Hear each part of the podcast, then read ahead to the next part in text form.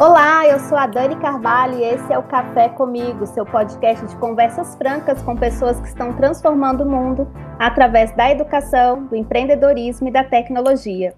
Eu sou a Dani Carvalho e estou muito feliz em estar aqui com vocês mais uma semana. Fique em casa que eu te faço companhia através das ondas do Spotify, iTunes e Google Podcasts.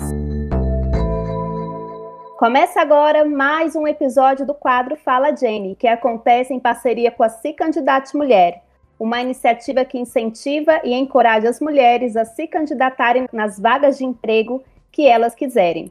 Se você está chegando aqui pela primeira vez, seja muito bem-vindo, seja muito bem-vinda. Eu vou te convidar para voltar algumas casas e aproveitar melhor o conteúdo dos episódios anteriores.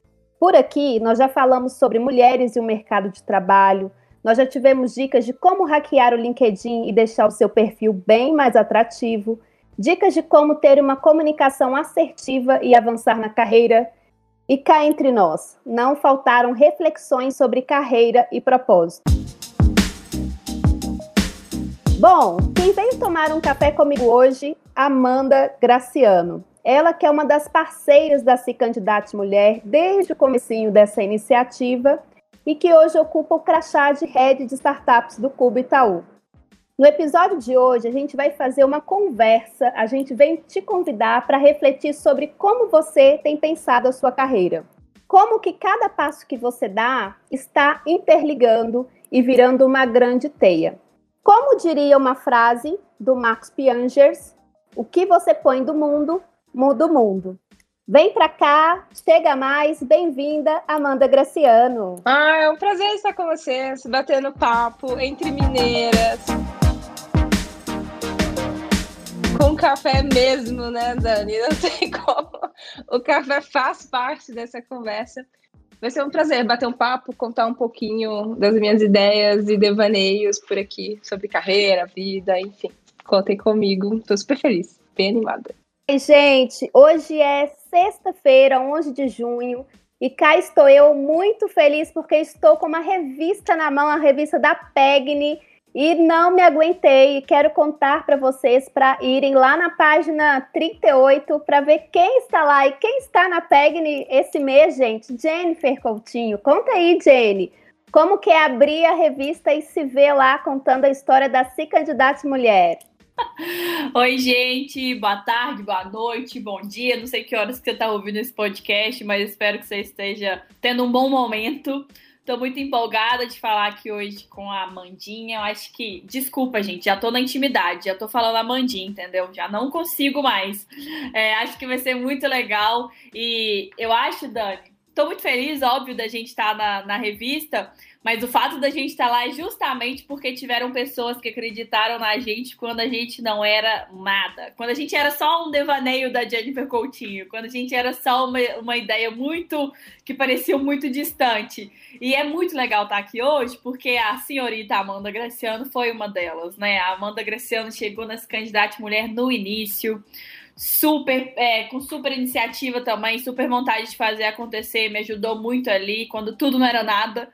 Então é muito bom ter ela aqui hoje também, para a gente poder celebrar esse dia, né? E essa notícia que foi tão boa. Acho que vai ser muito bom. E até trazendo um contexto para quem já está ouvindo, Nasce Candidate Mulher desde o início da, do nosso programa de mentoria no ano passado. A Amanda é quem toma conta né, do nosso módulo de carreira porque a gente fala muito disso, né? Pra gente parar de jogar a expectativa da nossa carreira na, na, mão de outra pessoa e assumir a rédea dessa situação. E é ela quem traz isso dentro das candidatas. Então, acho que vai ser bem legal esse papo hoje aqui. Legal. Eu comecei falando aqui da PEGNI, que eu acho que é um reconhecimento, né? Então, para a gente que está gravando agora, se olhando, olho no olho, a gente vê o tanto que Jennifer está assim com uma expressão de ah, estou dando o meu melhor aqui mais do que o meu melhor, né? Tá trabalhando, sei lá, diz que o dia tá tendo 30 horas por aí, né? Então, quero contar para vocês que vida de empreendedora não é só estar na revista, não tem glamour empreendedora, que tem muita relação. E é bacana ver também o sorriso de, de perceber quantas vidas, quantas mulheres ela está impactando com esse trabalho, que tem uma turma maravilhosa que já passou por, pelos episódios anteriores. Bom, para começo de conversa, esse podcast não poderia começar de outro jeito, convidando a Amanda para se apresentar para quem não te conhece. Amanda, chegou a hora de você contar aqui para nossa audiência, contar aqui para nossa comunidade um pouquinho da sua trajetória, seus pontos importantes, o que, que você aprendeu aí ao longo do caminho. Chegou a hora de você responder. Amanda, quem é você na fila do pão? Olha, para quem me conhece, já teve talvez alguma oportunidade de ver uma palestra minha, algum conteúdo. Eu sempre começo falando que eu sou filha da minha mãe e do meu pai, Maria das Dores e Valtemi, mineiríssimos, irmã do Túlio, do Caio e da Clara, e noiva do Ricardo, senão ele me mata. É, e eu sempre falo isso porque eu acredito que quando a gente é porque de onde a gente é, quem a gente é, diz muito, mais do que os títulos, né? Porque a gente está naquele lugar, não necessariamente a gente vai ficar ali para sempre. E aí eu contar que sou mineira, apaixonada por café, talvez já dê vários direcionamentos para as pessoas sobre a minha forma de pensar e ver o mundo do que necessariamente as posições que eu ocupo por onde eu passei.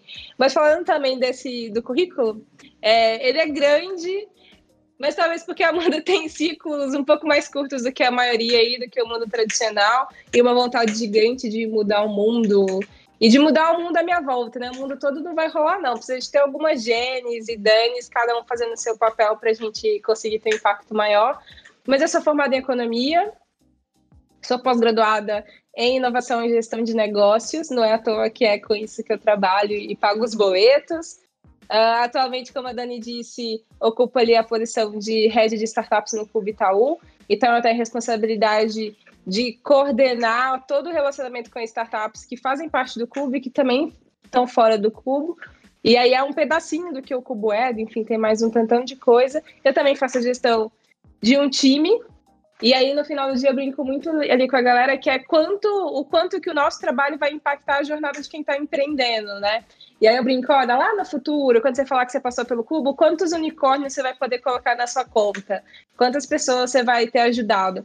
Muito numa lógica de qual é o nosso impacto desproporcional em qualquer coisa que a gente faz. Talvez ele está bem familiarizada com essa, esses questionamentos, assim.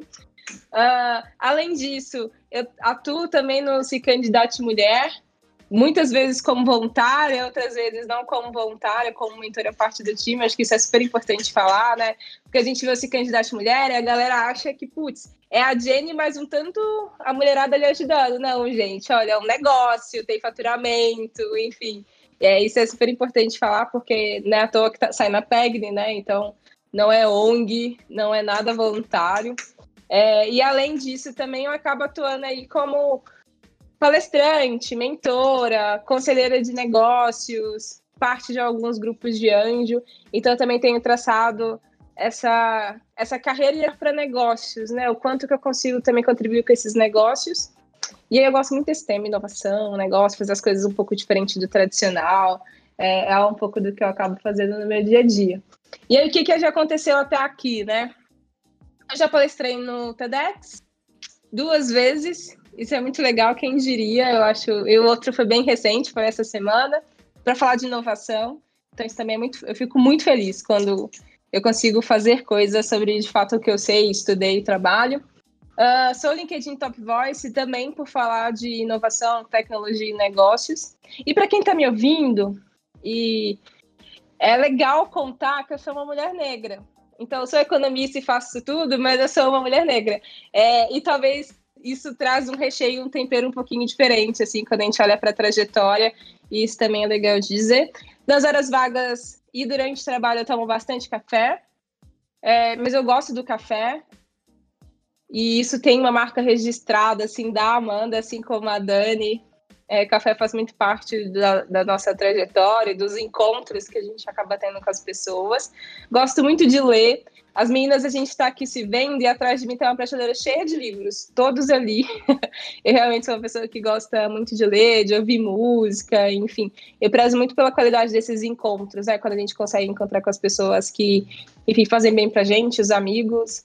Putz, eu acho isso incrível. Então, sou uma pessoa do trabalho, 20 mil horas, quero entregar e fazer coisas muito legais, mas também do outro lado eu prezo muito por essa qualidade de tempo que a gente tem com as pessoas, com que vale a pena, né? Família, amigos, enfim. Isso é um pouquinho de mim, mas eu acho que eu vou acabar contando mais à medida que a gente for conversando. Legal. Claramente, assim, depois dessa apresentação, a gente sabe que a Amanda tem 72 horas no dia dela, né? Não é um comum igual a gente, assim, que tem 24 horas, né? Claramente, depois da apresentação, a gente já vê isso daqui. Maravilhosa. Olha, eu durmo 8 horas por dia, viu? Eu gosto de dormir, gente. Dormir é importante. Amanda, que bacana. É muito especial esse episódio com você aqui. É uma honra te receber. Mais especial ainda por ser três mineiras, né, gente? Três mineiras, hashtag morando em São Paulo, mineiras em Sampa. É, e eu queria te perguntar se a Amanda de hoje encontrasse com a Amanda menina lá de trás, em Minas, o que, que você falaria para ela? Eu ia falar, pode ir, vai tranquila pode ir, vai tranquila, vai surtar no meio do caminho, mas vai dar tudo certo. E é, e é curioso, porque há um tempo atrás eu conversei com a minha, minha avó, tava falando comigo, e aí ela falou assim, nossa, não é que você queria tanto e parece que deu certo os trabalhos que você queria, assim, que parecia ser meio impossível. Que ela fala, né, que eu sempre tive essa coisa de olhar por todo, de alguma forma querer gerir, mas eu sou eu tenho 30 anos, né? Então até olhar, tipo, putz, é, sou relativamente nova até pelos lugares que eu já passei e as coisas que eu já fiz, se for olhar para quem veio um pouco antes.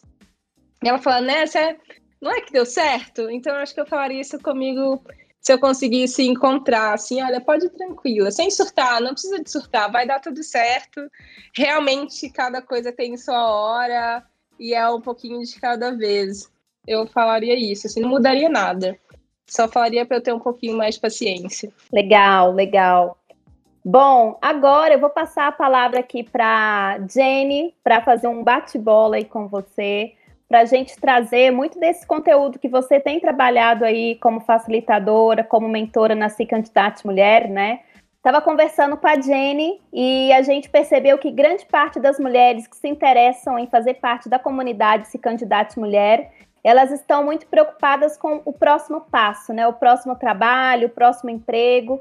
E a ideia de trazer você aqui é você ajudar a inspirar as outras mulheres, as nossas ouvintes, a pensar na carreira com estratégia, né? Muito mais do que o próximo passo, mas pensar como que esses pontos se ligam, como que o meu passado, o meu presente, ele pode ajudar a construir um futuro. E principalmente, como você disse, né, que você falaria para Amanda menina lá de trás, vai, mas a gente precisa ter cada passo muito bem estruturado, não é, não é, não é simplesmente só ir. A gente precisa planejar, se estruturar para não dar passos em falso. Então, com você, Jenny. Amanda, tem uma. A sua aula, né, nas candidatas, ou toda vez que a gente te, te traz para algum evento, a gente fala sempre muito sobre carreira e protagonismo de carreira. E o nome, né, gente, para você que nunca não faz parte da Semi Academy, nem, na, nem assistiu essa aula ainda, é, o nome da aula da Amanda é Você CEO da sua vida. E aí eu queria que você falasse, Amandinha, o que, que você pensou quando você criou isso? Quando você quis criar essa aula ou essa palestra dos outros lugares que você pode ter aplicado? Qual que era o objetivo de... Qual a mensagem que você queria passar nessa aula? Ó, oh, essa aula, ela também é muito inspirada no TEDx que eu fiz há alguns anos atrás. Então, e curiosamente, eu estava conversando com uma pessoa essa semana, eu falei, putz, eu fiz um TEDx sobre carreira, falando o como que as pessoas precisam pensar a carreira delas, e é a forma que eu penso até hoje, se eu não estou enganada, o, esse TEDx é de 2018, alguma coisa assim. É, é recente também, né? Pô, três anos não é tanto tempo. Mas eu acho que eu não tinha a menor ideia do que eu estava falando. Do ponto que, como eu aplico essa coisa de ah, empreenda a sua carreira, pense em tudo, eu jamais iria imaginar que três anos depois o que eu estaria fazendo, sabe? Nessa lógica de, nossa, que loucura. Para mim deu certo, né? Tem isso também, assim, né? Porque aplicando vai, vai todo mundo chegar no mesmo lugar, mas faz toda a diferença mesmo você ter um olhar mais estratégico. Naquela oportunidade, tinham porque, primeiro que o TEDx falava sobre nós, então tinha um tema que era o tema nós, muito que cada um trouxe um pouco do qual é o impacto deles no coletivo, enfim, uma coisa do todo. É também desse, desse TEDx que o Piangeres falou essa frase, que você põe no mundo, muda o mundo. Muito de uma coisa que pouquíssimas pessoas eram famosas e muito conhecidas naquela oportunidade, e ele via a ansiedade de todo mundo que tinha já feito, gravado, e sabia que, putz, isso vai para o YouTube, meu Deus, já era. E toda vez que ele falava essa frase durante o TEDx dele, ele olhava para gente. E é tipo, gente, já foi, sabe? O que você põe no mundo vai mudar o mundo. Se você vai ser uma celebridade ou não, eu não sei, mas eu tava aqui assistir, tá? Sucesso, vocês vão mudar a vida de alguém. E na oportunidade, me pediram para falar sobre o ecossistema empreendedor de BH. E aí eu lembro de falar com o time organizado assim: eu posso falar, mas eu não quero falar. Porque a partir do momento que eu vou para um palco e ocupo essa posição para contar uma história que ela não é 100% minha, porque eu estou chegando em um outro momento dela, isso é estranho. E segundo, porque é cheio de homem e eu não posso contar essa história desse lugar de protagonista, sendo que não é verdade. Mas eu posso contar tudo que eu aprendi, como que eu aplico, ligando o empreendedorismo para outras coisas da vida. Então, nesse TEDx eu conto muito, né? Que eu, no início eu não sabia que o Google era uma empresa, uma multinacional, é, quando eu comecei a me deparar com tecnologia, como que foi entender esse mundo de startups. Então é um pouco disso, né? Até explicar como que olha para a carreira pensando ela como um business. Então, quem que vão ser as pessoas que vão te ajudar, os seus parceiros estratégicos, o que, que você de fato entrega, ou como que isso te retorna. É, não sei, contaram pra gente que só salário, né, uma fonte de receita. Isso é uma mentira mas existem outras formas de a gente também ter receita. Então, foi muito inspirado nesse sentido. E aí, alguns anos depois, um tempo depois, me pediram muito para falar de carreira. Certamente também por esses passos e evoluções que eu acabei tendo na minha. Mas eu pensei exatamente como a Amanda de 2018, na hora de planejar as coisas e pensar em tudo que eu gostaria de fazer.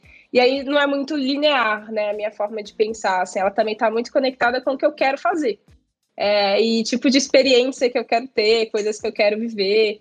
Então, talvez ela, olhando assim meio de fora, algumas pessoas não, não vejam que é tão linear, mas também não tô nem aí para essas regras que o pessoal do século passado inventou. É, que eu tô meio afim de viver a minha vida um pouquinho a minha maneira também, e menos com as regras dos outros, né? Não é bem uma. Não é anarquia, gente. As regras são importantes, mas é mais, pô, sei lá, tem outras formas de a gente pensar a vida e as coisas. Então foi muita inspiração desse lugar. E aí, à medida que eu já tinha meio que testado um pouco essa, essa lógica de carreira, e isso foi se provando ao longo do tempo, também a aula é muito da inspiração de, olha, esse jeito funciona. Pensa assim que você consegue, pelo menos, se desatrelar dessa forma extremamente tradicional de pensar a vida profissional. Que é você só vai ter um emprego se você fizer uma faculdade, depois você só vai avançar na carreira se você fizer uma pós-graduação e 20 pós-graduações se você quiser continuar avançando. Sendo que não é bem necessariamente assim. Dá para empreender, dá para fazer um curso X e ter uma profissão em outra área. Nesse mundo da inovação e tecnologia, isso é super comum, né? Tem gente formada em qualquer coisa, ocupando também cargos de tecnologia, o que prova que não está muito ligado só à formação acadêmica. Então, também tirar um pouco desse medo da mulherada, porque a gente vem sendo criada com várias regrinhas, como se a gente tivesse que cumprir o playbook e o restante do mundo não. Então a aula vem um pouquinho com essa inspiração, vem desse teste que eu fiz, sem dúvida nenhuma, mas também vem depois dos aprendizados que a Amanda foi tendo. Tanto que no S, no, no Se Candidate Mulher Agora Academy, nossa, aquilo ali, gente, a mulherada que tá tendo as mentorias é quase é quase um clubinho secreto. Então, tem muito aprendizado ali que é do dia a dia, a gente troca bastante durante as mentorias mensais. O que eu mais gosto disso, uma coisa que a gente preza desde o início desse candidato, é a gente tende a terceirizar as coisas da nossa carreira para outras pessoas. Então, o que, que a gente faz? A gente espera o líder dar um feedback para a gente, para a gente melhorar nas coisas, ao invés de olhar o que precisa ser melhorado e melhorar antes do feedback. A gente fala assim: ah, mas eu não vou ser promovida porque o meu chefe não gosta de mim. Mas a gente esquece que a gente tem que estar tá entregando pra caramba, que a gente tem que estar mostrando resultado também. Então a gente fala, ah, não vou evoluir aqui porque ninguém me ensinou sobre startup lá na faculdade. Mas, ué, tem um monte de lugar para você aprender. Então, acho que o mais, o mais legal disso tudo e desse, desse trecho da Amanda, desse módulo da Amanda ali dentro e trazendo com a gente, é isso: é de mostrar que sim, existe a parte da empresa, existe a parte organizacional, existe a parte da sociedade mas existe a sua parte também. E minimamente ela precisa estar sendo feita. Então é um pouco disso de assumir a rédea dessa situação mesmo. E aí, só uma segunda pergunta em relacionado a isso, para a gente avançar nos outros tópicos, Amanda. Porque nessa sua aula, você tem uma, não sei lá se é um framework que você criou na sua cabeça, uma regrinha que você criou na sua cabeça, porque você traz para essa mulher aprender a desenhar um pouquinho da carreira dela três coisinhas, três palavras que você traz: experiência, crescimento e contribuição. Eu queria que você falasse, nem que seja minimamente, só para quem está ouvindo não ficar muito perdida, o que, que é, é, esses três pontos que você traz quando é necessário pensar em carreira? Olha, essa, essa semana eu fiquei pensando que eventualmente contribuição deve estar muito ligada ao tal do propósito, né? Porque é a meia forma da gente se expressar no mundo. Então, se você é a pessoa que acredita que já encontrou o propósito, é contribuição é isso.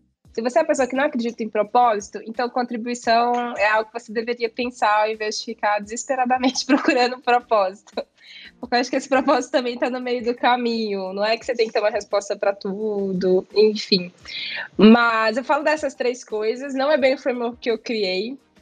Eu gosto muito do conteúdo de uma escola que chama Mind Valley, é uma escola asiática, mas é muito legal, eles têm muito conteúdos para a vida, né? Então, ah, como que você cuida da sua alimentação, como que você planeja a vida, enfim. É esse olhar para experiência, contribuição e crescimento, ele não é um olhar dele 100% para a carreira, mas é algo que depois que eu vi, eu falei, putz, é isso, né? Muito de uma provocação deles sobre essa sociedade cada vez mais digital também viver em cima de verdades que não são verdades por exemplo, as redes sociais e a galera que tá na lancha e numa casa chique e todo e você vê esse conteúdo, esse vídeo o ano inteiro e você realmente acredita que aquela pessoa tem aquela vida incrível. Mas talvez não, sabe? Pode ter sido um Airbnb, pode ter sido pago, pode ter sido tantas coisas em que a gente se baseia muito. Então, putz, a Jenny tirou uma foto incrível. Ah, a vida dela é incrível. Será? Talvez não. É, tem tantas outras coisas ali atrás, e talvez é incrível mesmo, só não é do jeito que você está imaginando. Então, e aí eles falam muito disso, né? De você não se basear só do que as pessoas querem te mostrar. Tem muitas outras coisas que você deveria pensar antes de fazer isso. E aí, o que, seria cada uma das coisas de forma bem breve? Experiência seria olhar muito para o tipo de experiência que você gostaria de ter na vida. E aí, não só na vida profissional, na pessoal também. Afinal de contas, você tem uma vida só, não são duas. Então, o seu trabalho vai te proporcionar também ganho pessoal, não vai? Você quer trabalhar num lugar que eventualmente você vai fazer uso de uma segunda língua que você aprendeu? Ou você quer aprender uma segunda língua? É, você quer gerir pessoas, quer falar em público? Então, pensar em experiências é sonhar mesmo. É pensar em quase tudo que você poderia fazer e que você sonha em fazer. Porque dá para ter algumas profissões ao longo da vida, então não é só uma. Você pode olhar para tudo isso. Quando a gente olha para crescimento, é muito naquela linha até do próprio de uma empresa, um modelo de negócio. Uma empresa é grande porque alguém sonhou que ela deveria, que ela poderia crescer e teria capacidade de crescer. E aí, qual é o nosso plano de crescimento? Ele envolve estudos? É um estudo que é muito acadêmico ou não? Você precisa aprender com outras pessoas, precisa assistir outros conteúdos, ler outros livros. Então, é fazer esse plano, porque às vezes a gente se depara, né? Igual você disse, ah, mas aí eu não vou ser promovida. Aí você vai estudar. Não faz o menor sentido, né? Teoricamente, as, as coisas vêm à medida que a gente está relativamente preparada. Não 100%, que isso também não é real. Mas conseguir antever quais podem ser as possibilidades de uma carreira. E aí, crescimento também passa por outras coisas. Então, por exemplo, eu sou apaixonada com pessoas que falam bem. Eu acho. E eu tenho uma necessidade de ser entendida. E aí, a minha evolução em comunicação é muito nítida nos últimos anos, nos últimos quatro anos. O quanto que eu evolui. Mas porque é algo que, para mim, é necessidade de ser entendida. Eu não, aquela coisa, ah, manda o que você quis dizer, não existe isso. Eu disse ou eu não disse, eu não quis dizer nada. E o quanto que essa necessidade de ser entendida também acabou evoluindo muitas outras coisas minhas, né? Então, dessa comunicação mais direta. E ainda assim, sem eu perder a Amanda, que eu sou de boa, tranquila, não sou grossa, sou super. Até quando eu tô com raiva, eu sou de boa e tranquila. Então, consegui me comunicar, o que acabou, que faz parte do meu plano de crescimento. Isso eu ainda não acabar fazendo mais curso de oratória e querendo aprender com mais gente para me desenvolver, mas sem dúvida nenhuma, para mim, isso é faz parte do meu plano de crescimento. E é pensar o que faz parte do seu plano. Que outras coisas faz sentido para você evoluir. E contribuição, porque o bichinho, o ser humano, não vive sozinho. E a gente está gravando esse podcast no momento de pandemia. Então, né, se você até agora não percebeu isso, este é o momento mais óbvio para a gente perceber que não vivemos sozinhos. Então, tudo que a gente faz tem algum tipo de impacto. E ter consciência do impacto que você tem também é muito importante.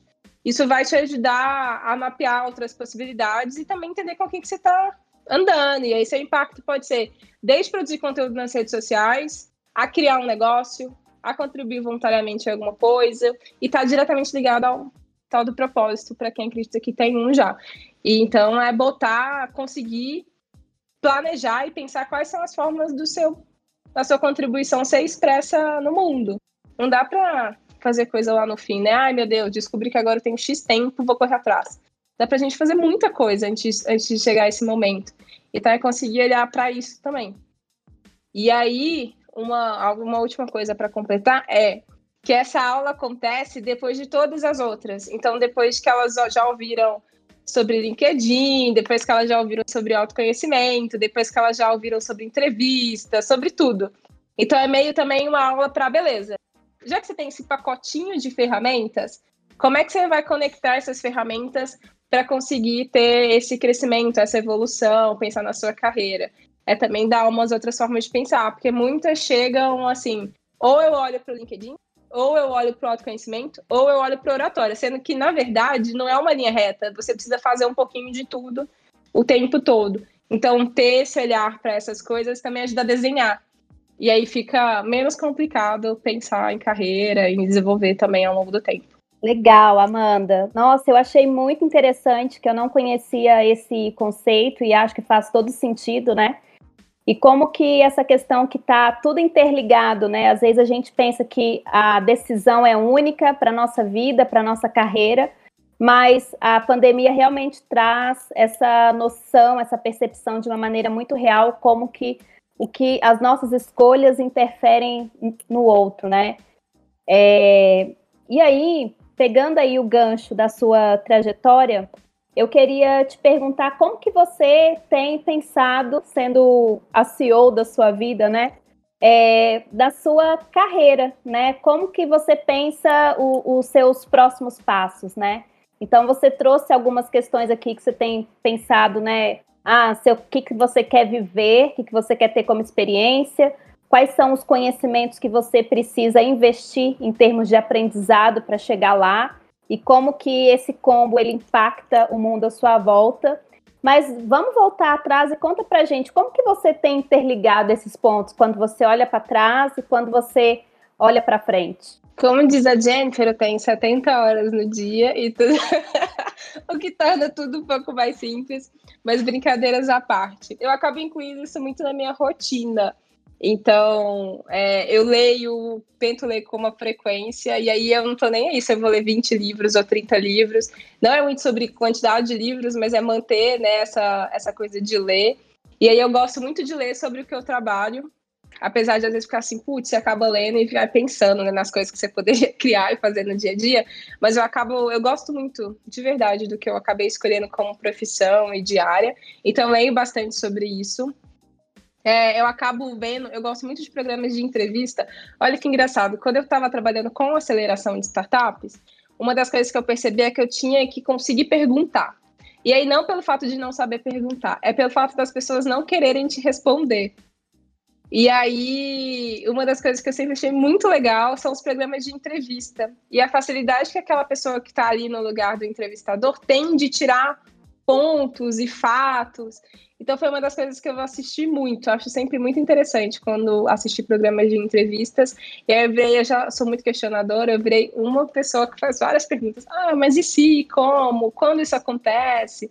O que torna cada vez mais rico também os insights e o input que você tem no dia a dia de trabalho. Então, esse é um hábito que eu continuo tendo.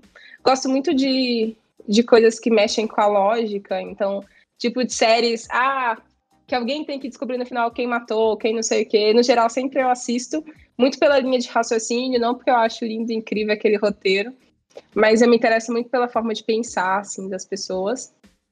É, e provavelmente porque desde pequena eu sempre tive esse interesse de querer conseguir atuar como um todo. E aí a minha, a minha linha de raciocínio, ela não é linear. Eu realmente sou essa pessoa de ter essa experiência. Vai conversando comigo, a gente fala de 20 coisas num período muito curto de tempo. Eu não sou uma pessoa que tem linha de raciocínio linear. Então, que acaba corroborando, né? Eu ser, eu ser uma pessoa que faz cinco coisas completamente diferentes naquele dia e para mim tá tudo bem. É, não é sobre mostrar pra galera, uau, eu sou foda, é porque eu realmente sou uma pessoa que acaba gostando de fazer essas pontes e conexões. Então, leitura, aprender para mim sempre é algo. E aí, na hora de olhar para minha carreira, acredito que são sempre essas duas coisas. Ou eu vou aprender alguma coisa, ou o fato de eu estar ali vai contribuir muito para alguma coisa. E aí eu tenho conhecimento de que eu sou uma mulher negra, economista que trabalha com inovação, e talvez dê para contar numa mão quem são as mulheres que, façam, que fazem isso no Brasil. É, e eu tenho essa consciência, né? Já não sou a Amanda de 10 anos atrás, que era um pouco mais ingênua, enfim. Então, meus olhares, assim, para quase tudo que eu acabo fazendo é sobre, é, tem a ver com isso.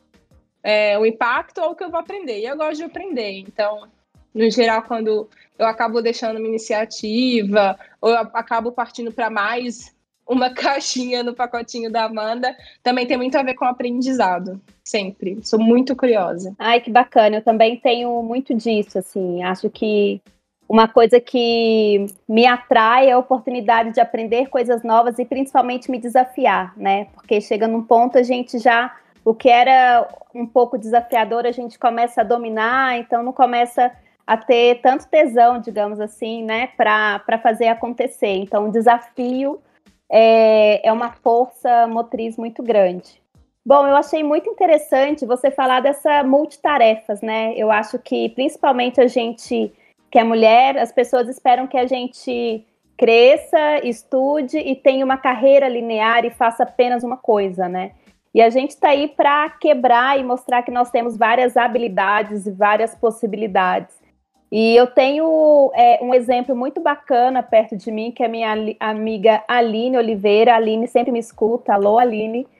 E eu comecei a perceber na figura da Aline que a Aline era a minha amiga fitness, por um lado, a amiga que é boa em comunicação, em relações pessoais, ela também tem um salão de beleza, e tanto de profissões que ela tinha dentro de uma persona só e todas elas completamente diferentes. Falei da Aline, que era uma amiga muito próxima, hoje ela está em Brasília, fazendo tudo isso, tudo junto e misturado, e tudo muito bem feito. E aí, quando a gente olha para a gente, começa a se observar, a gente também é assim, né? A gente não tem que só gostar de uma coisa, ter apenas uma profissão e ganhar dinheiro, como você disse, só de, um, de uma forma, né? E, empreende, e, e, esse jeitinho empreendedor que tem cada uma de nós três mostra isso com muita força. Bom, você falou que nos últimos anos você tem trabalhado muito a questão da competência de comunicação, quanto que você tem evoluído à medida que você foi aprimorando essa capacidade de se comunicar, de ter clareza no que você quer comunicar, né? É, e principalmente sem deixar dúvidas, né? Será que a Amanda disse? O que, que eu entendi? Né? Eu acho que isso só de, de ter essa clareza é, é tirar uma pedra do, do caminho. E aí eu queria que você compartilhasse aqui com a gente o que, que você fez para melhorar essa comunicação, ou seja, quais são os insights, os bullets que você tem aí de, de check de aprendizado que fez melhorar essa comunicação? Olha, vale dizer que eu também tenho uma experiência com facilitação de eventos, né, e de grandes grupos. Aí eu fui da ESEC, fui de algumas coisas ao longo da vida, assim. E agora eu sou facilitadora também do evento que é o Startup Weekend. E em todas essas situações são muitas pessoas. Então imagina um evento que tem um pouco mais de 100 pessoas que não tem ideia do que estão fazendo ali, porque o seu papel de facilitar é justamente facilitar essa jornada você precisa ter muita clareza do que, que você vai comunicar. Ainda que todo mundo, por exemplo, Startup Weekend, meio que todo mundo sabe o que acontece. Ah, mas vai explicar passo a passo para essa galera. Se uma pessoa resolver levantar o montinho, sua facilitação está super comprometida, que você não sabe se você vai conseguir chegar no fim. E eu tive algumas experiências, assim, nenhuma de montinho ainda bem. Mas, por exemplo, eu facilitei o Startup Weekend 50 mais em 2019. Eu era a pessoa mais nova. Então, imagina um evento em que todos os participantes são relativamente mais velhos do que você, provavelmente a maior parte tinha o dobro da minha idade, e eu era a pessoa que estava organizando a bagunça. Pô, se eu não tivesse clareza, eles iam me devorar. Tentaram. O sol tá alto, a comida. E no fim, e teve, rolou uma coisa, putz, mas a Amanda é nova, será que ela vai dar conta do evento e tal? E, e certamente essas experiências acabaram me ajudando muito nessa perspectiva de comunicação, sabe? Do dar mensagem clara, isso daqui não é outra coisa, é isso daqui agora, é isso daqui depois. Coisas interessantes. À medida que a gente fica um pouco mais velho, vive mais, vamos falar assim, não está muito a ver com a idade, a gente também quer ter uma noção de tudo. Então, se você vai falar com um grupo e a média de idade dessas pessoas é acima dos 30 anos, conta para elas o que, que, você vai falar adiante, porque elas vão ficar um pouco ansiosas. É um, um mal da vida, acho que a gente vai ficando um pouquinho mais velho, a gente quer ter noção do todo, o que, que eu estou fazendo aqui e tal. Se essa galera é um pouco mais nova, eles não estão muito preocupados com isso, né? Eles são um pouco mais focados no aqui e agora. Então, isso também é uma, uma coisa que eu fui aprendendo muito dessa perspectiva da facilitação. Uma outra coisa é sobre comunicação. Se você vai falar para um grupo maior, ter uma reunião, uma apresentação, não custa nada treinar. É super importante. O slide pode travar, alguém pode começar a falar em cima de você e aí você vai perder a linha de raciocínio. Alguém pode atrasar e te interromper, enfim, pode acontecer muitas coisas. Então, você ter a clareza do que, que seria aquele momento que você quer falar, ou de como que você quer sair daquela reunião, qual que é o output seu esperado e o que, que você vai fazer para aquilo, te ajuda muito também a não desviar é, do, do tema e do assunto. E uma outra coisa que eu até falava com a Jenny hoje é quando a gente vai conversar, quando as pessoas vão perguntar para a gente alguma coisa, e ela está diretamente relacionada a uma entrega sua de resultado, saber os números disso é muito importante. Isso é algo que as pessoas lá na frente, à medida que elas ocupam cargos mais altos, elas aprendem, chama media training. Todo media training vem escrito lá que você precisa falar número, contar de onde que vem, a fonte, tudo mais. Só que a gente demora muito tempo para aprender isso, né? Deveríamos aprender antes. Talvez na faculdade deveria ter uma matéria, olha, como se comunicar em público, é, pa parecer pelo menos você está falando algo que faça sentido. E isso passa muito também por trazer números, fontes, dados. De onde que você está tirando isso? Quase nada vem da nossa cabeça. 90% das coisas que a gente sabe provavelmente é uma fonte de outro lugar. Ou é a gente misturando, né, os nossos repertórios, enfim. E saber de onde que essas coisas vêm é bem legal principalmente na hora de se comunicar, passa uma segurança para quem está te ouvindo muito boa. E isso é uma coisa também que eu fui aprender mais para frente. Depois que eu tive que dar algumas entrevistas, provavelmente. E aí eu fui pedir um help sobre o assunto. Mas acho que essas são algumas dicas. Se prepare, gente. Estar tá bem preparado é importante. É ter referências, né? É. Acho que isso está ligado também à sua. Algo que você gosta de fazer, que é ler, né? Você tem o hábito de ler e isso vai trazendo um repertório que te ajuda na hora de comunicar, de explicar o porquê sim, porquê não, né? Da, das situações. Bom, aí ainda falando sobre referências, né? É, você está sempre aí pensando em dados, números, referências para basear né, as suas respostas, as suas interações aí nas redes sociais e na hora de se comunicar. Mas, virando o jogo, você se tornou uma referência aí quando a gente fala no LinkedIn Top Voice, né? Conta pra gente o que, que significa ser uma LinkedIn Top Voice, é, como que esse título mudou o seu dia a dia, tem impactado a sua carreira e quais são as dicas né, que você pode dar para quem quer aí ter uma audiência bacana e usar o LinkedIn como uma ferramenta estratégica. Eu vejo muito que a Jenny tem aí o LinkedIn como a sua plataforma de interação principal e ela incentiva muito as mulheres da comunidade da Se Candidate Mulher para usar essa ferramenta não só para buscar uma recolocação profissional, mas principalmente para se posicionar, para ser lembrada por aquilo que elas podem oferecer enquanto trabalho, enquanto força-tarefa, enquanto legado. Conta pra gente. Pois é, né, menina? Que loucura, né? Eu acho que tudo isso que alguém fala, nossa, que loucura. é... Tem uma coisa que é, né? Quem não é visto não é lembrado. Minha mãe já falava isso há muito tempo atrás. Curiosamente, a Alhode na nossa, nessa década está diretamente ligada uso das redes sociais. Então, elas podem ser sua inimiga ou ser sua amiga. Especificamente no meu caso, eu nem sabia que existia a premiação do LinkedIn Top Voice. E eu acho isso muito curioso, porque aí corrobora muito com o que a Jenny acaba fazendo com a comunidade. Porque eu não sabia. Então, o fato de eu escrever na rede tinham outros objetivos. Eu não tinha objetivo de, de ganhar um prêmio ou um título. Eu escrevia porque eu tinha um, um, objetivo. E o meu objetivo na época continua sendo agora, mas o que startou ali foi: eu tive uma conversa com uma grande amiga, Lisiane Lemos, famosona, Forbes Adetânia, LinkedIn Top Voice também, Lizzie maravilhosa. E aí, nessa conversa, a Lizzie falava: Você usa o LinkedIn?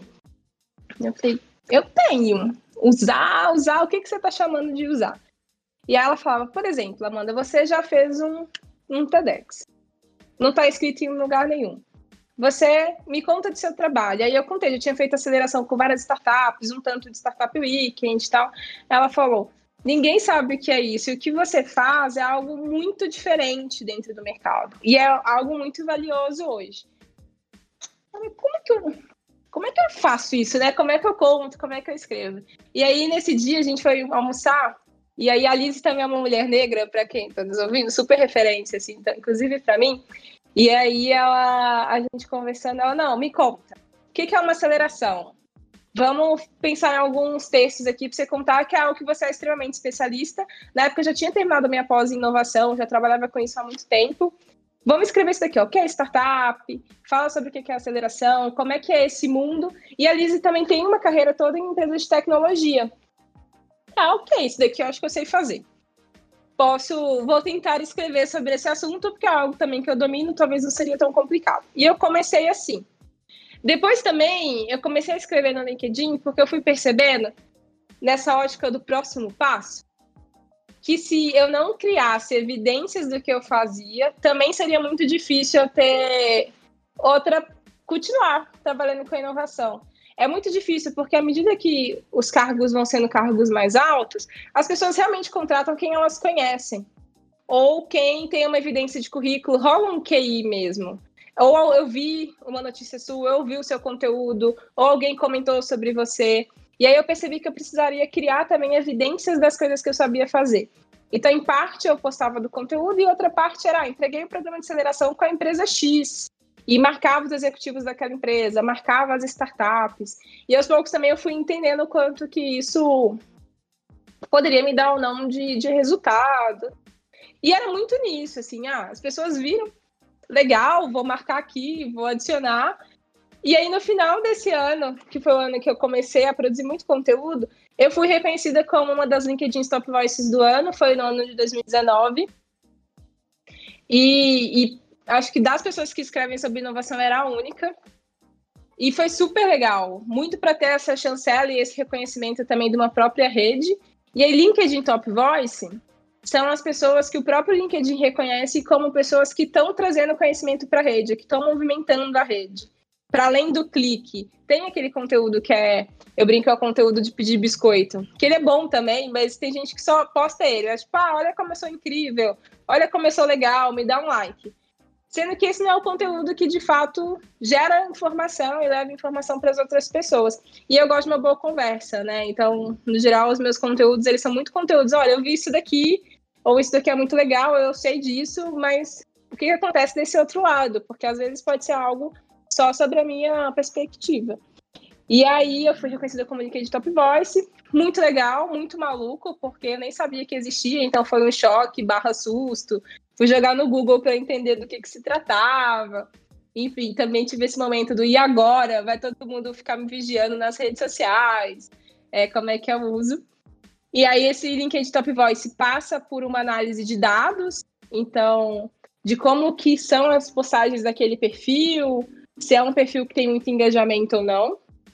E depois também passa por uma análise do próprio time de editores do LinkedIn. Então, se essa pessoa está trazendo conteúdo que é legal ou não para a rede. E aí, por que, que corrobora com o que a Jenny fala? Porque a minha ideia de escrever no LinkedIn não era para ser LinkedIn Top Voice. Era pensando na minha carreira mesmo. Olha, eu sou uma mulher negra, que entende de inovação, que trabalha com aceleração de startups, que está nesse mundo e provavelmente eu sou uma das únicas. É, e eu estou fazendo isso daqui. Isso, sem dúvida nenhuma, lá na frente, colabora muito com projetos, com as palestras que eu dou, os workshops, o trabalho, porque eu tenho um, um rastro, né, que fala por mim, desde as entregas por onde eu passei até o que eu acabo produzindo e escrevendo nas redes. E aí isso, para mim, é fundamental. Ser LinkedIn Top vai ser bem legal, mas para além disso, sem dúvida nenhuma, essa produção de conteúdo dentro do que eu trabalho é muito legal e super importante aí para o futuro. E é o que a gente fica falando para a mulherada fazer. É porque a Amanda tem uma frase que a gente usa muito, eu já peguei para mim, eu sempre dou os créditos, tá, Amanda? Então você pode ficar tranquila. É, mas que ela sempre fala, Dani, que se você não tá contando a sua história, alguém tá. Alguém tá. E aí, talvez a questão não seja tão verídica, a história não seja tão verídica, porque a pessoa não tá vivendo a história. E às vezes é uma versão totalmente diferente. Mas se você não contar a sua versão, as pessoas vão acreditar naquela versão. E o pior, no caso da Amanda, porque me tocou muito quando ela me falou isso a primeira vez, porque no caso dela ainda falou. E o pior, ainda pode ser um homem branco contando a minha história. Então, o que a gente passa mais para a comunidade hoje é conte a sua história. Você é a única pessoa que domina a sua história, que viveu a sua história. E infelizmente, eu sinto te dizer, se você está ouvindo aqui agora, alguém está contando ela. Então é melhor que você comece a contar também. Se você não está contando, é verdade. É, isso é um fato. E aí, até no mercado, né? Porque essa coisa. Eu sou muito crítica, e, e hoje, depois que, que vem essa chancela como produtora de conteúdo, talvez a, a crítica às vezes sobressaia assim, mas eu fico olhando, tem algumas pessoas que eu fico, putz, essa pessoa não sabe muito bem o que ela está falando, talvez ela deveria se aventurar em produzir um conteúdo sobre o que ela sabe. E aí essa coisa do homem branco e tal, que na minha perspectiva às vezes pega, porque é um mercado que ele é muito masculino e é um mercado também que ele é muito branco e está diretamente ligado à história, posses, poder, né, né, né, é, é que se eu não começar a contar de algo que eu realmente sou especialista, que eu estudo e sei, alguém pode fazer isso sem saber tudo, porque essa pessoa tem a cara de quem está naquele lugar. E isso lá na frente né, entre quem parece e quem parece saber e quem não estava falando nada e de repente brotou ali querendo aquela posição, pode ser um fator decisivo. Então, por isso que é importante você começar a escrever. E fora que escrever, você treina essa habilidade de se comunicar, né? Vai todo mundo mandar alguns e-mails na vida. Então, é importante que você consiga já aos pouquinhos ir desenvolvendo. E escrever no LinkedIn não morde, não mata. É tranquilo podem fazer com tranquilidade que vai dar certo. Eu estou aqui pensando assim algumas coisas que vieram. É, achei interessante o seu start para começar a escrever no LinkedIn, né, com uma provocação de uma amiga que foi praticamente uma mentora, né, te incentivando a mostrar é, qual que é o seu legado, né, que marca que você está deixando aí no dia a dia, através do trabalho que você está fazendo. E fiquei pensando que eu comecei a usar fortemente essas redes sociais muito para mostrar o meu dia a dia também. Mas lá atrás, né, eu falo que eu comecei a trabalhar com startups com, quando tudo era mato, era forma de mostrar o que, que acontecia no dia a dia de uma aceleradora, porque a aceleradora ainda, naquela época, era um conceito muito novo. O que, que era uma startup, né? É, o que, que era um hub de inovação, o que acontecia lá dentro. Então, eu comecei muito a mostrar poucos recortes do dia a dia, como se fosse a vida em cliques é, ou em acontecimentos para que as pessoas pudessem entender um pouco do que eu fazia, né? Acho que de um tempo para cá as pessoas já já é um pouco mais normal falar do, do cenário de inovação, de empreendedorismo digital, de startup, inclusive já está no, na boca da galera no dia a dia, né? Se a gente perguntar para os nossos pais, por exemplo, eles já reconhecem das matérias nas revistas, abre o celular, já sabe que aquele aplicativo ali é uma startup, e muitas vezes a gente esteve envolvido de alguma forma naquele projeto, né? E quando você fala da Lisiane, que também é uma mulher negra, é, como eu, como você, eu queria trazer aqui, puxar o gancho, sim, da a importância da gente, principalmente mulheres negras, contarem as nossas histórias, né? Da gente contar, é, contar a nossa história no sentido que, primeiro, da gente falar sempre o nosso nome, senão a gente vai ser a pretinha ali, né? a gente acaba é, deixando de ter o um nome. Eu acho muito importante as pessoas saberem Amanda Graciano, Dani Carvalho, saber o nome sobrenome, porque isso é a nossa identidade, é o que tem que vir primeiro. É, a segunda coisa é, é, a importância da gente contar a nossa história ajuda a gente a tomar as nossas decisões, né? Senão as outras pessoas vão decidir pela gente, e isso é muito forte. Então, Muitas vezes a gente é silenciada se a gente pensar ao longo da história, mas acho que a gente está num momento muito importante de falar, né? E o tanto que é importante da gente falar, as coisas, se elas não são colocadas para fora, não são discutidas, as pessoas não sabem, elas não têm consciência. Então, quero trazer esse assunto aqui. E a percepção, né, que assim como eu, você tem, quanto mais alto o cargo que a gente está, quanto mais estratégico é o nosso trabalho, menos mulheres a gente vê, e principalmente mulheres negras. Eu queria te ouvir um pouquinho é, como que você se sente, como você tem se posicionado sobre isso também. Olha, sabe que quando eu me mudei para São Paulo, uma das primeiras coisas que eu fiz foi me cercar dessas mulheres negras que eu sou tão apaixonada e que eu via de longe. Então, por exemplo, a Liz é uma delas, porque a Liz, inclusive, também passou pela IESEC. E a gente é muito próxima, a nossa cidade é muito próxima. E aí é, foi muito engraçado, assim, reencontrar a Liz. E eu reencontrei a Liz no Startup Weekend que eu facilitei de um diversidade e inclusão. Teve um ano em que quase todas as diversidades de inclusão do país eu fui facilitar. Então também foi muito dessa coisa do, do me reconectar, né? Pô, deixa eu encontrar essa galera também Brasil afora e entender quais são as outras questões, porque apesar de ser mulher e negra, eu não represento todas as mulheres negras desse país, assim como Dani não representa, Liz e tantas outras a gente vem de lugares muito diferentes, né? Somos plurais, né? Somos diversas. Extremamente plurais. A gente vem de histórias diferentes, coisas diferentes. Eu, eu não sou uma mulher negra que cresceu na periferia, apesar de ter crescido próximo. Então, eu tenho uma realidade muito diferente, cresci num lugar diferente das outras pessoas. Isso é super importante é, de pontuar. E aí, eu encontrei muitas mulheres pelo caminho é, assim como a Lizzie teve a, a, a, Vivi, a Viviane Elias, que eu sou completamente apaixonada pela Vivi, e eu lembro de um dia comentar com ela, aí ela falou assim, não, eu vou te adotar em São Paulo. isso é ótimo. Ela falou, não, onde eu for, eu vou te arrastar. E aí, isso também foi muito importante, né, de ter uma pessoa para, putz, olha, isso está acontecendo, como é que eu faço, como eu me posiciono. Muito também no cuidado de não de não colocar a culpa toda vez que uma coisa ruim ou uma situação ruim acontece ao fato de eu ser uma pessoa, uma mulher negra. Eu, tipo, ah, isso está acontecendo comigo porque eu sou uma mulher negra. Talvez sim, mas não vai dar tempo de eu ficar gastando energia para ficar medindo a intenção de todo mundo, né? Eu vou, tô ferrada se eu ficar fazendo isso. Então foi muito bom também me conectar com essas mulheres, até para entender. Ah, todo mundo deve ter passado por isso. E aí? E quando acontece isso, o que, que você fez? Como é que você fez? Como que como que a gente evolui. O legal, apesar de tardio e talvez a gente tenha muito trabalho pela frente, é que também nesse último ano, no ano de 2020, isso aconteceu muito. Muitas iniciativas surgiram com esse olhar para esse olhar racial. Então a gente teve programas seletivos, processos seletivos olhando para pessoas negras, também na sucessão ali nas lideranças. Tem um programa que surgiu com a Conselheira 101, visando conselhos grandes, de grandes negócios, mas focados em mulheres negras. Eu tenho várias dessas mulheres que eu sou apaixonada. A Dilma também é outra, que é uma executiva do mundo do marketing, e ela é assim, gente, como essa mulher é perfeita. Ela fala assim, a luz dela chega em todo lugar. E aí são mulheres negras que provavelmente viveram um mundo muito pior do que o meu. E estão aí, né? A minha mãe é outra, gente. A minha mãe. Ó, quem conhece a minha mãe entende porque que eu sou assim também, uma pessoa que faz milhões de coisas, porque ela sempre foi.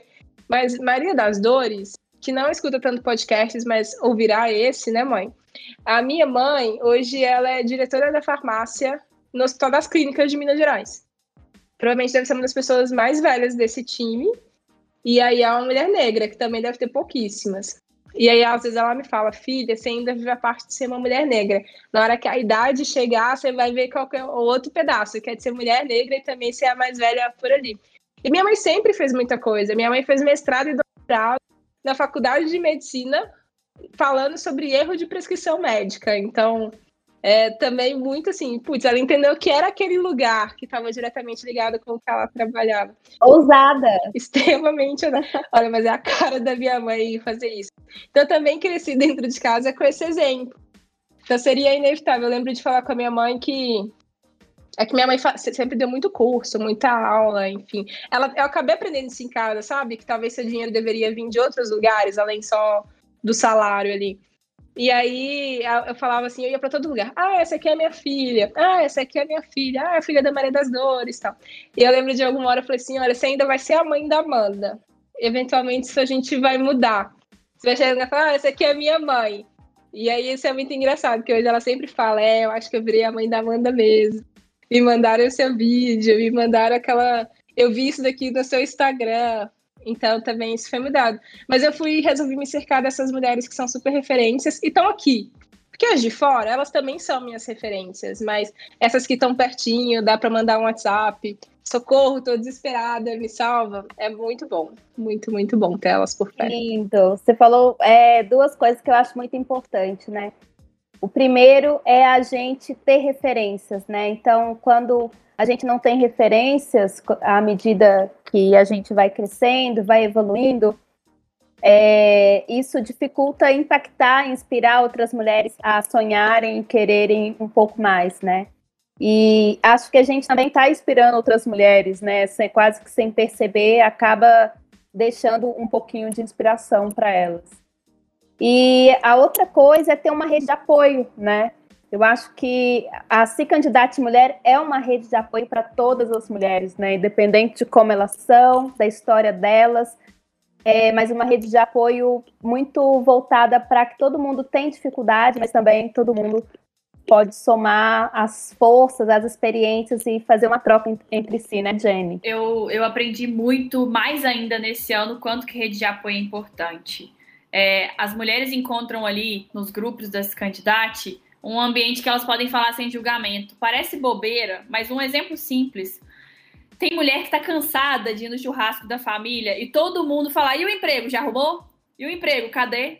E, e essa cobrança? E ali no grupo das candidatas, ela pode falar abertamente: tipo, gente, tá difícil, não tô conseguindo, tô tentando. E aí ela vai encontrar outra que vai falar: eu também, também não tô conseguindo. Nossa, nem eu. Como é que a gente pode se ajudar para resolver? É difícil, porque às vezes elas não têm essa rede de apoio fora. E isso, quando a gente fala em, em, termos maiores, é só a gente escalar. Eu tenho amigas, e eu já falei esse caso para Amanda também uma outra vez. Eu tenho amigas, Dani, que empreendem, mas ela não tem, elas não têm rede de apoio na família delas. E aí, por exemplo, se ela fala pro marido assim: olha, hoje eu vou gravar um podcast até as 8 horas da noite, ele vai falar o quê? Esse horário era pra você estar se dedicando para mim. Esse horário era pra você estar comigo. E aí ela não consegue. Você vai cobrar que ela entregue tanto quanto eu, que tenho uma baita rede de apoio dentro de casa, que o meu vai apoiar e vai entender que esporadicamente isso vai acontecer. Não dá pra gente ter. É, a gente esperar que todo mundo tenha essas redes de apoio. Então, comunidades, assim como essa candidata mulher, assim como comunidade de referência, como a Amanda trouxe aqui, assim como comuni outras comunidades, elas são importantes por causa disso. Porque tem gente, gente, que não tem rede de apoio, não.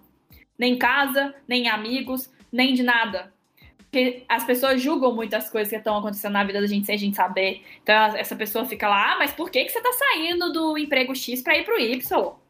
Ah, mas por que que você tá, Amanda, por que que você tá mudando de emprego? Você tá falando que gosta de ter círculos curtos? Que, que absurdo! Por que, que você não trabalha 25 anos na mesma empresa? E isso acontece dentro de casa, isso acontece com os amigos. E nesse ano eu tive a prova convicta do quanto que rede de apoio importa. Rede de apoio importa porque é ali que você consegue ter caminhos práticos e apoio, literalmente, para seguir nesses caminhos que às vezes não estão sendo tão fáceis. É, a gente estava falando aqui antes, né, de, de começar a gravar dessa rede de apoio em casa, né? Então, se você aí está escutando o nosso podcast, comece a refletir como que você está apoiando a mulher que você tem em casa, né? Como que você está apoiando a sua mãe, sua mulher, sua namorada. É, só de não atrapalhar já ajuda demais, né? Bom, é, eu queria te chamar para uma conversa agora para a gente falar de hábitos, né? Acho que a gente é a soma do que a gente faz no dia a dia e muitas vezes isso impacta muito no resultado final. E a gente tem falado muito de trabalho, né? A gente sabe que ser multitarefa, fazer várias coisas, precisa também ter uma pausa e cuidar da gente, né? Então eu queria te chamar para fazer essa reflexão aí junto comigo. Quais são os hábitos que você tem feito para cuidar de você e também para te deixar uma pessoa mais produtiva, né? Para poder dar conta das coisas que você faz. Lembrando que ninguém aqui precisa ser Mulher Maravilha, sim a mulher que a gente consegue ser a cada dia. Olha, eu tenho algumas coisas que eu faço sempre, assim. Então, eu sou uma pessoa que bebe bastante água, que tem esse cuidado para. É porque eu tenho uma coisa que eu não necessariamente eu tenho. Ai, sabe aquela fominha na hora do almoço? Eu não tenho essa sensação. Então. Meu Deus!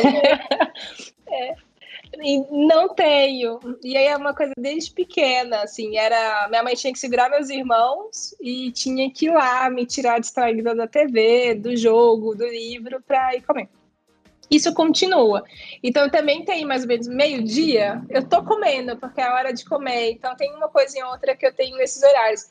E eu lembro que quando eu era mais nova, eu falava, ah, eu não gosto de rotina tal. E na hora que você vai ver, né, tem várias coisas que a gente faz sempre do mesmo jeito o Ricardo, meu noivo, que fala: ah, você que acha que você não é metódica, tem coisa que é tipo, é desse jeitinho e você nem gosta quando muda, quando tira do lugar.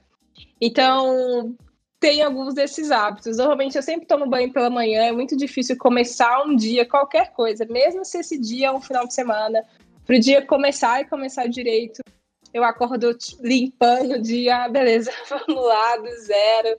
Eu gosto muito de beber água, eu bebo água na hora que eu acordo, na hora que eu vou dormir, parte do dia inteiro. E eu realmente gosto muito de água, então, tipo, é uma das minhas bebidas favoritas. O café, eu gosto muito de café, não só pela bebida, mas curiosamente, e aí também tem muito a ver com o nosso relacionamento aqui em casa, o Ricardo trabalhou portadora de café numa época que a gente também gostava muito de café. Então, ao mesmo tempo que lá ele ia aprendendo, sobre prova, essas coisas que são muito específicas ali do café que é exportado, a gente também foi aprendendo muito disso em casa. Então, aqui em casa, normalmente a gente toma um café que é moído na hora, é passado na hora. E esse hábito da pausa do café, não da bebida em si, mas de parar para fazer o café. O ritual, né? tomar. Esse ritual eu acho ele muito importante. A gente sempre fazer ele de manhã, antes do dia começar, e também no meio da tarde. Tem alguma hora que chega o café, e aí ele é meio. Não é a bebida pela bebida, sabe? Ah, vou beber isso daqui para ficar acordada. Na verdade, nem funciona assim a cafeína, gente. É... não é na hora que você toma, tem um tempo depois, depende de como que seu corpo absorve cafeína, então tem outras características. Mas essa pausinha assim para tomar o café é importante. E depois eu fui estudar, então, enfim, cada corpo reage diferente, mas ter essa pausa para mim é importante.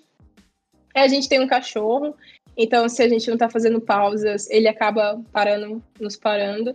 Mas eu tenho também esse hábito de tentar fazer alguma pausa, algumas pausas ao longo do dia, de ouvir música, dançar. Então, ah, eu vou ter aquela reunião que ela é meio tensa, vou ouvir música. É, aqui em casa a gente substitui o jornal do almoço por séries. É muito mais legal, a gente vai mais feliz pro, pro restante do dia. É, e isso tem ajudado bastante também a manter a, a sanidade. A atividade física no início da pandemia abandonamos, mas nessas últimas semanas começamos a andar mais, até pelo fato de a gente ter um cachorro, então andar mais com ele. E esses dias eu falei que eu quero, quero me inscrever numa corrida dessas, pode ser 3 km, 5 km, porque aí na hora que a gente se compromete assim também ter outros hábitos, e era algo que eu queria muito fazer antes da pandemia. E aí agora tem algumas possibilidades de corridas virtuais, né? Então você não se junta com a galera, mas naquele período todo mundo faz aquele aquele percurso, né? Aquele tempo ali de percurso e depois você registra. Então também achei muito legal e é algo que eu quero fazer da atividade física, porque a atividade física mexe na comunicação, mexe na nossa saúde. E eu tenho muito pensado como é que eu vou estar daqui 10 anos? Se eu não cuidar da minha saúde, daqui 10 anos não vai rolar outras mil coisas que eu quero. Então, tem muito esse olhar também para a saúde. E eu durmo oito horas, sempre. Então, mesmo se não tiver com sono, eu vou para a cama mais ou menos no mesmo horário. Mas quase sempre eu estou muito querendo dormir, assim. É, isso é importante. Então, os dias que eu durmo menos, eu não funciono, de verdade. Eu sou uma pessoa terrível, pior humor do mundo. Então eu durmo sempre mais ou menos no mesmo horário e eu tento sempre parar a minha rotina o mais cedo possível da noite, sabe? Então geralmente as minhas coisas acabam às nove, é, não vai mais para isso, eu tento não trabalhar, porque o trabalho vai continuar existindo, né? Dani disse que a gente está gravando numa sexta-feira. O trabalho vai continuar aqui, eu posso abrir o e-mail no sábado, no domingo, o trabalho está ali me esperando. Então também aprendi a criar esse espaço para mim. E aí isso vira qualquer outra coisa, mas não vira trabalho. E tem sido muito bom. muito bom ter esse espaço para fazer nada. Legal. E aí eu tenho cuidado, né? Isso é um trabalho também, a gente cuidar da gente. Essas são algumas coisinhas que eu faço. À medida que eu for aprimorando, eu atualizo vocês em, alguma, em algum lugar. Não, eu perguntei do, dos hábitos, porque para mim isso é muito sério, né? A gente é soma do que a gente faz no dia a dia. E não dá para falar de, de carreira, de querer dar o próximo passo, de ter sonhos de quem a gente quer ser, sem a gente estar tá bem, senão a gente não consegue executar, não consegue colocar em prática, né? Isso para mim é muito, muito real, assim. E falando em hábitos, eu queria chamar a atenção aqui da importância de descansar, né? Igual você colocou, ah, deu nove horas da noite é o meu limite, né?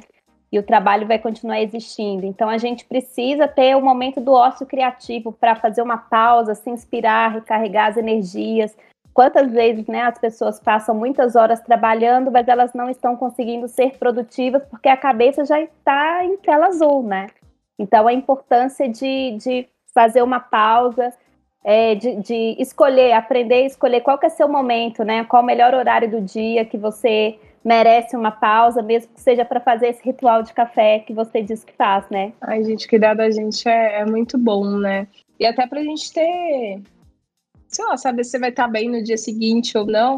Tem algumas coisinhas que você sabe que te deixa bem, te deixa mal. Então, o café, essa pausa é muito bom, mas a música também sempre é muito bom. Então, ah, a gente não tá naquela energia boa, tem um pacotinho de duas, três coisas que você pode fazer rapidinho que pode levantar o seu ânimo. Isso é sempre muito importante, né? A gente garantir que a gente vai estar tá bem. Porque aí, se for um trabalho, se não for, se for sair com a família, for encontrar alguém, é, isso mexe muito com a qualidade do que a gente vai acabar construindo em conjunto. Então, cuidar da gente é importante. É, é, é o mais importante, é, na verdade. Com certeza. Bom, Amanda, o tempo voou aqui. É, eu queria te convidar para participar de um quadro que é parecido assim com De Frente com a Gabi, só que aqui é de frente com a Dani. Então, participar desse bate-bola, já que você falou que gosta muito da, de, de assistir a apresentação, né? Assistir entrevistas, vamos lá. De frente com a Dani. Você disse que gosta muito de ler. Sua prateleira aí atrás está cheia de livros. Então, para começar, Conta pra gente uma dica de leitura. Tem um livro muito bom, fácil de ler, que leva a gente em algumas reflexões, que chama Ideias para Adiar o Fim do Mundo. É do Ailton Krenak. Acho que vale a pena ler, que fala um pouquinho aí do que, é que a gente está fazendo de fato com esse planeta. Legal. Conta para mim, qual é a sua fonte de informação no dia a dia? Ah, eu vejo jornal, ouço podcasts também, assim, de alguns veículos, e eu leio praticamente tudo por aí. Então, leio o exame, leio Forbes, leio a Folha. Ao longo do dia eu vou lendo um pouquinho de tudo. Porque não dá pra gente só consumir de quem a gente concorda. Então, você ter uma visão maior do todo, você precisa saber o que tá todo mundo falando. Então, eu acabo consumindo um pouquinho de tudo. Amanda, o que te inspira a levantar da cama todas as manhãs? Oh, saber que se não for eu, talvez tenha alguma outra pessoa fazendo algo com que eu não concorde. Então, ter essa certeza de que pelo menos eu estou contribuindo ali, limpando a minha calçada, sabe? Olha, o outro, eu não sei se o outro vai fazer, mas eu vou garantir que a minha visão aqui de mundo está sendo levada em consideração. E aí, sem passar por cima de ninguém, tá, gente? Mas é saber também ter essa consciência de que cada um tem um papel, então eu preciso fazer o meu também. Então isso me inspira. Se eu não fizer, não vai ter outra Amanda. Legal. Agora me conta uma experiência que você ainda quer viver. Nossa, que eu ainda quero viver? Tem algumas, mas uma delas acho que eu quero morar fora do Brasil, mas eu amo o Brasil, então eventualmente não vai ser algo extremamente longo, mas tem a possibilidade também de viver outras culturas e ver outro desafio, né? Que é bem sair da zona de conforto, assim, e de preferência podendo você trabalhar com inovação e tecnologia, vai, quem sabe, trabalhar numa dessas empresas grandes aí de tecnologia mas fora do Brasil. Então pode ser uma das experiências. E criar família, imagina, ter uma mandinha assim, poder ensinar ela e falar, olha, tem que ter essa pausa, fazer essas coisas, eu acho que pode ser uma coisa legal mais pra frente. Opa, já jogamos pro universo aqui. Ah, um dia, universo. Calma, sem pressa, com calma. Bom, Amanda, agora chegou a hora de você vender o seu peixe. Conta pra gente aqui, para quem não te acompanha nas redes sociais, como te encontrar, qual é o seu arroba. É, faz aí também um pouquinho do seu jabá, né? Você falou que tem múltiplas formas de ganhar dinheiro, então chegou a hora de você vender o seu peixe aqui. Olha, vamos continuar essa conversa, gente. Vocês conseguem me achar. Se tudo já deu certo, se vocês estarem Amanda Graciano, alguma coisa vocês vão me encontrar. Mas nas redes sociais tá, está como Graciano Amanda, então no LinkedIn, no Instagram, no Twitter, enfim, todas. Mas também vocês conseguem me encontrar pelo meu site, amandagraciano.com, e lá eu coloco meus textos, os artigos também para deixar tudo num lugar, os podcasts que eu já participei, e todos os outros conteúdos que fala de inovação, vídeos, enfim, eu tenho criado ali também nesse site um repositório tem recursos gratuitos, então se você pensa em empreender, está pensando em olhar para sua carreira, para o seu tempo, tem uma parte desse site só dedicada a esses materiais. Se você gostou dessa conversa, provavelmente lá pode ser um bom lugar para você começar e também se explorar. Mas continua essa conversa. Eu gosto muito do uso das redes para que a gente continue conversando, batendo papo. E se você quer contratar uma pessoa que produz conteúdo, pode levar uma palestra e um workshop para a sua empresa ou para o lugar que você trabalha, conta comigo porque um dos meus papéis aí é ajudar a democratizar o acesso a esse mundão da tecnologia que eu, Dani e Jenny conhecemos tanto e acreditamos tanto nele para todo mundo. Então, se eu puder te ajudar também nisso, amandagraciano.com, você me acha e a gente continua esse papo por lá. Bom, agora eu vou deixar o microfone aberto para você deixar um recado final aqui para nossa comunidade de ouvintes, para a comunidade da Se Candidata Mulher, que você é facilitadora, microfone aberto aí para o seu recado final. Olha, se cuidem, cuidem da energia de vocês. As suas atitudes falam sempre mais alto do que qualquer outra coisa. Então, se você é mulher aí da turma de Se Candidate Mulher, não se preocupa, um passo de cada vez. Se cuide, trabalhe, planeje, né? Tenha um plano para ninguém planejar a vida e as coisas no seu lugar mas também tenha calma e tranquilidade que o que é nosso é nosso, né? Tem um pouco disso, assim. Mais cedo a gente falava. Às vezes a gente sente que, que tem gente ruim no mundo, que as pessoas ruins parecem que ganham mais espaço e avançam mais rápido do que a gente, mas eu não tenho dúvida de que quando a gente faz. A gente vai ganhar as coisas porque a gente faz o certo, né? A gente vai dar certo porque a gente faz a coisa certa. E essa é uma das certezas que eu tenho mais certas nos últimos tempos. Então, se conheça, cuide de você e você também vai dar certo, porque você faz a coisa certa. É isso que a gente. É o mundo que a gente quer construir, depende disso. E contei comigo nessa construção, assim, vamos longe fazendo certo. Ai, que lindo! Como diria uma amiga minha, outra Amanda, é, dessa vez Amanda Gomes, se você deseja o bem, você merece o bem, e é isso que eu te desejo. Quero agradecer aqui é, pelo seu tempo, pela disponibilidade de, de participar. A gente tem combinado nessa participação sua lá atrás, desde que a gente fechou aí com a Jenny de ter esse quadro da Se Candidate Mulher aqui nesse podcast. Acho que a gente tem trazido várias mulheres incríveis, né, que juntas complementam habilidades, experiências, conhecimento, que tem feito esse quadro de uma forma tão bacana.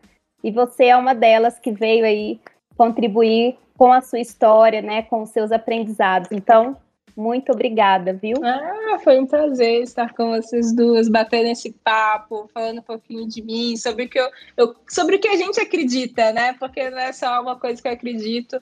Nós três pensamos extremamente parecido. Provavelmente foi um pouco disso também que acabou nos juntando.